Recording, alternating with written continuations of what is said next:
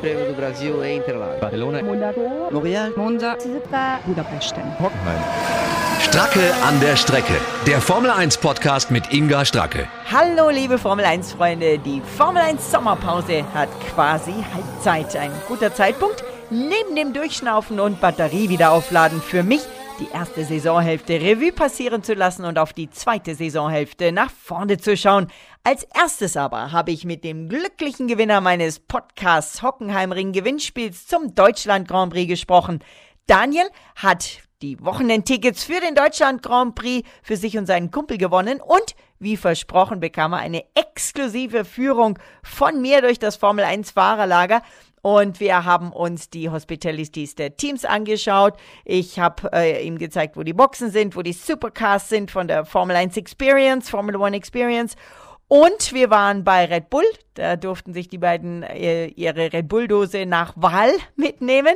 Und bei BBT Racing Point. Und dort haben sie dann eine BWT-Trinkflasche bekommen, genau wie sie auch Sergio Perez und Lance Stroll haben. Das Ganze auch noch Plastik sparen, weil man sie immer wieder auffüllen kann. Wir wollen ja auch ein bisschen nachhaltig sein in der Formel 1. Wir haben Fotos gemacht mit einigen Stars und auch gemeinsam am Formel 1 Tisch Fotos gemacht, an dem die offizielle F1 Twitter Live Show gedreht wird. Ja, nach dem extrem spannenden Mega Grand Prix am Hockenheimring und dem ebenfalls spannenden Ungarn Grand Prix genießen jetzt alle die Sommerpause. Und das ist wirklich eine echt gute Einrichtung. Denn gerade die Mechaniker und Catering und Hospitality Crews, die sind ja wirklich zwischen März und Dezember ständig unterwegs. Teamchefs und Piloten, die kommen meistens mittwochs am Rennort an oder auch mal donnerstags, bei Übersee vielleicht auch mal einen Tag früher. Wir Journalisten meistens mittwochs oder donnerstags, aber die Hospitality und Boxen Crews, die müssen meistens schon am Freitag des Vorwochenendes vor der Rennwoche anreisen, einkaufen, aufbauen und alles vorbereiten und dann arbeiten sie das ganze Grand Prix Wochenende durch packen alles zusammen und reisen dann Montag meistens schon direkt schon weiter oder kurz zurück in die Fabrik, umpacken und wieder zum nächsten Rennen. Und damit diese Leute alle in den Sommerferien auch mal Zeit für ihre Familien haben. Die haben ja auch zum Teil kleine Kinder, die wollen die ja auch mal ein bisschen aufwachsen sehen. Ne? Dafür ist die Sommerpause extrem wichtig und deswegen gilt auch ein im Reglement vorgeschriebener kompletter sogenannter Summer Shutdown. In der Zeit müssen die Fabriken quasi stillstehen und leer bleiben, damit die auch einfach mal alle durchschnaufen können. Ja, ich habe Revue passieren lassen über die erste Saisonhälfte und nach vorne geschaut im Gespräch mit Ernst Hausleitner. Der Ernstl, wie er in Österreich seine Heimat genannt wird, ist der ORF-Nachfolger vom legendären Heinz Prüller. Und Ernstl verrät mir, er und sein Experte, Ex-Formel-1-Pilot Alex Wurz, die sind wie ein altes Ehepaar. Deswegen heißen sie in ihrer Heimat nämlich auch die Schatzis. Und warum es bei den Formel-1-Teams auch wie in der Ehe zugeht, verrät uns der Ernst Lauch. Mit Sky Formel 1-Experte Ralf Schumacher plaudere ich über die Spannungskurve der Formel 1 und wie das früher war und wie sich sein Sohn David in den Nachwuchsformeln auf dem Weg in die Formel 1 schlägt. Also, reinhören und viel Spaß! Der Fan Talk. Ja, das Gewinnspiel hat eine rege Teilnahme gehabt und ich bin allen dankbar, die mitgemacht haben und ich denke, ich werde mal schauen, ob ich in Zukunft öfters mal was verlosen kann, aber sowas hier, Paddock-Tour in der Formel 1, im Formel 1 Fahrerlager, das habe ich in all den Jahren noch nie hinbekommen. Vielen Dank an den Hockenheimring, die das ermöglicht haben. Und ja, gratuliere dem glücklichen Gewinner. Du kannst dich ganz kurz vorstellen, zumindest deinen Vornamen nennen, damit alle anderen neidisch werden und kurz erzählen, wie ist es im Formel 1 Fahrerlager? Ich habe dich jetzt ein bisschen rumgeführt. Ja, hallo, ich bin der Daniel, Daniel Eschler aus Weinheim. Äh, ja, ich bin eigentlich total sprachlos, so eine Möglichkeit zu haben äh, für die wirklichen Basisfans. Ich kann euch nur raten, macht mit, abonniert, beim nächsten Gewinnspiel mitmachen. Man sieht Fahrer, man sieht Teammitglieder, es ist der Wahnsinn. Ich kann es nur empfehlen, macht mit, hört den Podcast. Und ja. vielen, vielen Dank. Du hast ja auch ein paar Souvenirs mitgenommen. Du hast, glaube ich, bei Red Bull eine Red Bull-Dose mitbekommen. Ja, du ja. hast bei BBT eine plastiksparende Flasche mitbekommen. Aber ich glaube vor allem Fotos und geistige Souvenirs, Gedanken, oder? Absolut, ja. Also da man sieht äh, die ganzen Gesichter, die man sonst nur im Fernsehen sieht, direkt neben einem stehen, laufen. Äh, Mit wem hast du Fotos gemacht? Äh, zuerst Marc Surer, dann ähm, Nico Rosberg habe ich gesehen, ähm, Lance Stroll haben wir Fotos gemacht, Teammitglieder von ähm, BWT auch. Äh, ach Gott, ja, wer war da noch dabei? Äh, Kai Ebel haben wir gesehen, direkt auf Fotos, hat auch sich Zeit genommen. Also Wahnsinn, absoluter Wahnsinn. Sehr cool. Also ich wünsche dir noch viel Spaß mit der Formel 1 und hoffentlich haben wir eine spannende Saison. Vielen Dank fürs Mitmachen. Ja, vielen Dank. Ich danke dir. Ne? Danke. Fachsimpelei. Die Formel 1 kann spannend und das wahrscheinlich vor allem, wenn man nicht zu viele Strafen ausspricht, wenn man nicht zu viele Regeln irgendwie hin und her schiebt. Ist das die Zusammenfassung der ersten Saisonhälfte 2019? Ernst Hausleitner, einer der zwei Schatzis vom ORF. Was sagst du dazu? Also ich würde schon sagen, dass wir großartige Rennen gesehen haben, die letzten vier, beginnend mit Österreich, Großbritannien, Deutschland und auch der große Preis von Ungarn. Das war wirklich Werbung für unseren Sport, für die Formel 1.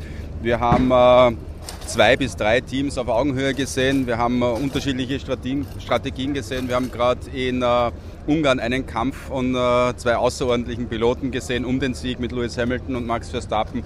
Also es macht schon Lust auf mehr und ich glaube auch, dass sich das Feld an der Spitze in der zweiten Saisonhälfte noch einmal ein wenig enger zusammenschieben wird und das sollte uns allen Freude bereiten. Vor allem vielleicht auch für euch aus österreichischer Sicht natürlich das sozusagen Nationalteam Red Bull von Didi Mateschitz.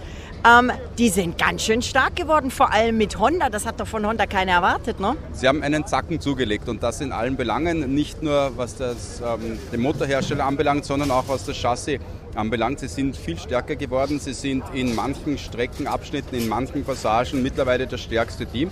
Und was auch sehr verheißungsvoll klingt, ist, dass äh, Honda ein Upgrade bringen soll für Spa oder für Monza. Das heißt, dass man dann auch dort, wo man bis dato noch anfällig ist, auf langen Geraden, Topspeed, dass man da vielleicht einen Schritt näher herankommt an Mercedes und an den Klassen Primus in Sachen Topspeed an Ferrari und dann wird man in der zweiten Saisonhälfte ja, noch um mehr Siege fahren können als die zwei, die man bis jetzt eingesammelt hat durch Max Verstappen. Dass es für die Weltmeisterschaft noch reicht in dieser Saison, daran glaube ich allerdings nicht mehr trotzdem so ein Fünkchen Hoffnung ist immer schön, weil es kann immer alles passieren in der Formel 1, das haben wir schon oft gesehen. Aber kommen wir mal noch mal auf Honda ganz kurz. Also die haben sich, glaube ich, wirklich mit McLaren irgendwo verrannt gehabt. Wenn man sieht, wie die mit Toro Rosso langsam aufgebaut haben, jetzt mit Red Bull Siege einfahren, Pole Positions einfahren, die erste für Max Verstappen in Ungarn. Da werden mit Sicherheit noch einige folgen. Du kennst die Red Bull-Leute, du kennst auch Dr. Marco sehr gut. Ähm, haben die die Japaner vielleicht anders, ich sage jetzt anders, nicht besser, aufgenommen? Ich glaube schon, dass man dann neben Helmut Marko auch noch Franz Toast nennen muss, der da viel Absolut, ähm, ja. Aufbauarbeit Ja. äh, geleistet hat, der die Japaner kennt aus ähm, vielen, vielen Ja, Jahren ja, ja. in der Formel 1 und der da in der Anfangsphase der Zusammenarbeit, Toro Rosso war ja sozusagen das Testteam für Red Bull in der Zusammenarbeit mit Honda, und da hat gerade Franz Toast und das Team von Toro Rosso eine ausgezeichnete Arbeit geleistet und die haben dann das Potenzial, das Honda hat, schon abschätzen können. Also Red Bull ist da auf einen sehr fruchtbaren Boden schon getreten, aufgearbeitet vom Schwesterteam oder vom, vom kleinen Team von Toro Rosso. Aber auch Und das, entschuldige, wenn ich einhake hier, ein cleverer Schachzug, auch Absolut. von Didi, der ja irgendwo hinter allem steht. Ne? Das hat äh, schon Sinn gemacht. Da war eine Strategie dahinter, dass man das zuerst austestet mit Toro Rosso. Wie kann das funktionieren? Und es sind da auch schon von Toro Rosso immer positive Signale gekommen, dass das wirklich gut klappt. Man hat an das Potenzial der Japaner geglaubt und ich glaube, dass es bei einer, so einer Zusammenarbeit zwischen einem Motorhersteller und einem Rennteam ähnlich ist wie in einer zwischenmenschlichen Beziehung. Entweder es klappt oder es klappt nicht. Und wenn es nicht klappt, musst du dich scheiden lassen. Und wenn es klappt, dann äh, erlebst du eine wunderschöne Zeit. Du nimmst mir aber hier gleich das Stichwort vorweg oder gibst mir ein Stichwort, die Schatzis, der Alex und du. Ist das bei euch auch so? Ihr versteht euch gut, ihr seid eine tolle, eine tolle Beziehung? Also ich, glaube schon, dass wir mittlerweile sind äh, wie ein altes Ehepaar. Wir kennen, So alt ja auch nicht. aber wir kennen mittlerweile die Schwächen jedes ähm, des Gegenübers und, und, und wir, wir necken uns gern. Wir, Was sich liebt, das neckt sich. genau, wir, wir sind uns nicht böse, wenn wir uns gegenseitig pflanzen, wie es auf gut österreichisch heißt. Also wenn wir uns gegenseitig irgendwie ein bisschen heckeln. Und so läuft es ganz gut und sehr, sehr entspannt. Na hoffe- dann. Hoffentlich noch lange. Ja, das wollte ich gerade sagen. Na dann hoffentlich noch lange, weil man hört ja schon immer wieder von anderen Stationen auch, dass der Alex schon einen guten Job macht. Ich meine, dich kann man aus Österreich garantiert nicht wegziehen, aber ihn auch nicht, oder? Also ich glaube, es gibt uns nur im Paar. ja, dann hoffen wir, dass es so weitergeht. Ähm, wie glaubst du, wird die zweite Saisonhälfte? Ganz kurzer Blick nach vorne. Wer steht am Ende der Saison wo? Ich glaube, bei Hamilton brauchen wir gar nicht mehr diskutieren, oder? Also ich glaube auch, dass der Weltmeistertitel dem Lewis Hamilton nicht mehr zu nehmen ist. Ich glaube allerdings, dass äh, Red Bull noch Rennsiege feiern wird und ich glaube auch daran, dass Ferrari zumindest noch einen Sieg feiern wird. Es kommen unmittelbar nach der Sommerpause zwei Rennen, die Ferrari besser liegen sollten mit Spa und mit Monza. Wenn sie allerdings dort nicht gewinnen, dann wird es ganz, ganz schwierig für die Roten. Allerdings so eine Abreibung, wie sie in Ungarn bekommen haben, sollten sie tunlichst vermeiden, denn wenn man dann mit einem Rückstand von einer Minute in etwa auf den Sieger durch die Gegend fährt, dann kann einen auch Platz 3 nicht mehr trösten. Na dann freuen wir uns auf eine spannende, interessante, aufregende zweite Saisonhälfte mit den Schatzis und dann äh, sagen wir auf gut österreichisch Bussi und Baba an deinen anderen Schatzi, den Alex, der jetzt nicht bei uns steht. Alles Gute. Viert euch. Bis zum nächsten Mal. Die Expertenmeinung. Formel 1 dieses Jahr, erst hat es geheißen, es ist langweilig und jetzt haben wir ein spannendes Rennen nach dem anderen. Ralf Schumacher, wie ist das Ganze denn aus deiner Sicht? Die Formel 1 kann auch spannend, oder?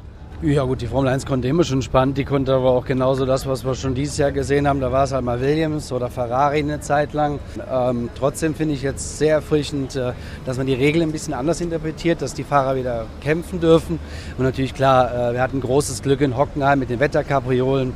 Und äh, natürlich eins auch nicht zu unterschätzen, Ferrari hat trotzdem einen Schritt nach vorne gemacht, aber vor allem Red Bull. Du kommentierst das Ganze ja zusammen mit dem Sascha für Sky, der auch immer in meinem Podcast ist. Ähm, macht Spaß, jetzt auch mal auf der anderen Seite zu sein für dich? Ähm, es macht auf der, also es sind halt viele neue Erfahrungen, die man so macht. Spaß macht es auf jeden Fall, aber es gibt natürlich auch noch einiges zu lernen. Aber gut, learning by doing. Last but not least, dein Sohn ist auf dem Weg nach oben, fährt gute Rennen, hat Spaß und sammelt vor allem viel Erfahrung, oder? Was macht er jetzt aktuell? Ja gut, er ist jetzt in der Formel Regional, das ist ja diese neue Klasse, die ins Leben gerufen wurde, nachdem man die Formel 3 hierher genommen hat, das ist Formel 3 international. Ähm, läuft eigentlich ganz gut, ist auch in unserem Team. Am Anfang haben sich beide ein bisschen schwer getan, weil auch nur der einzige Fahrer war bei uns. Jetzt haben wir einen zweiten, Gott sei Dank. Und hat jetzt schon Rennen gewinnen können, einige Podestplätze und ist auf einem guten Weg. Danke dir, Ralf. Ihr könnt den Ralf Schumacher zusammen mit Sascha Roos hören, live auf Sky, alle Sessions, werbefrei und natürlich auf den verschiedenen Kanälen. Und ja, ich freue mich aufs nächste Interview. Danke, Ralf. Stracke an der Strecke.